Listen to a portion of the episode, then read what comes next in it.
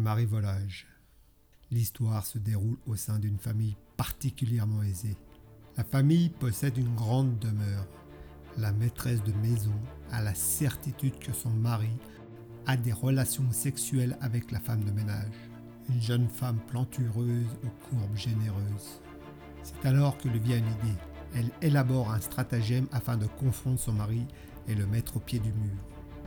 Elle va voir la bonne et elle lui dit qu'elle peut prendre son week-end pour aller voir ses parents. Mais elle ne le dit pas à son mari. La nuit, alors que le couple est au lit, le mari dit à sa femme euh, Je me sens pas très bien, j'ai des maux de ventre, j'en peux plus là. Je vais aller prendre un comprimé et regarder un peu la télé pour attendre que ça passe. Après avoir attendu quelques instants, elle se rend dans la chambre de la bonne.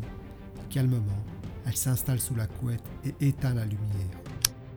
Quelques minutes après, la femme entend la porte de la chambre s'ouvrir, puis sent que l'homme se glisse sous la couette à son tour. Il commence à la caresser, puis descend pour goûter à la corne d'abondance. Ensuite, au cours de vigoureux assauts, il la chevauche fougueusement en levrette.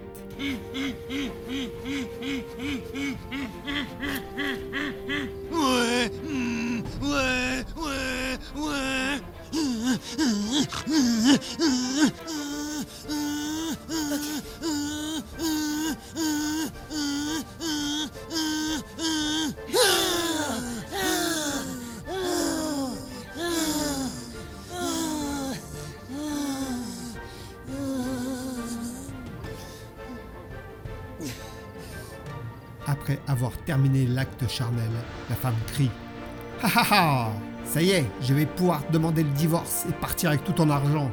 Tu ne t'attendais probablement pas à me trouver sous les draps. Après avoir dit cette phrase, elle alluma la lampe présente sur la table de chevet. Ah, euh, non, non, euh, madame. Je ne m'y attendais pas du tout, effectivement. Mais on recommence comme vous voulez, répondit le majordome. Le mari, qui a entendu les cris depuis le salon, monte les escaliers quatre à quatre. Rentre dans la chambre et dit J'en étais sûr, tu me trompes.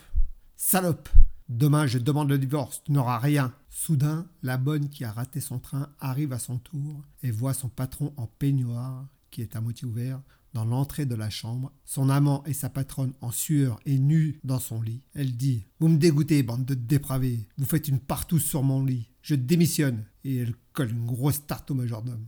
En guise de revoir. Je ne vais pas en rester là, c'est les prud'hommes qui vous attendent.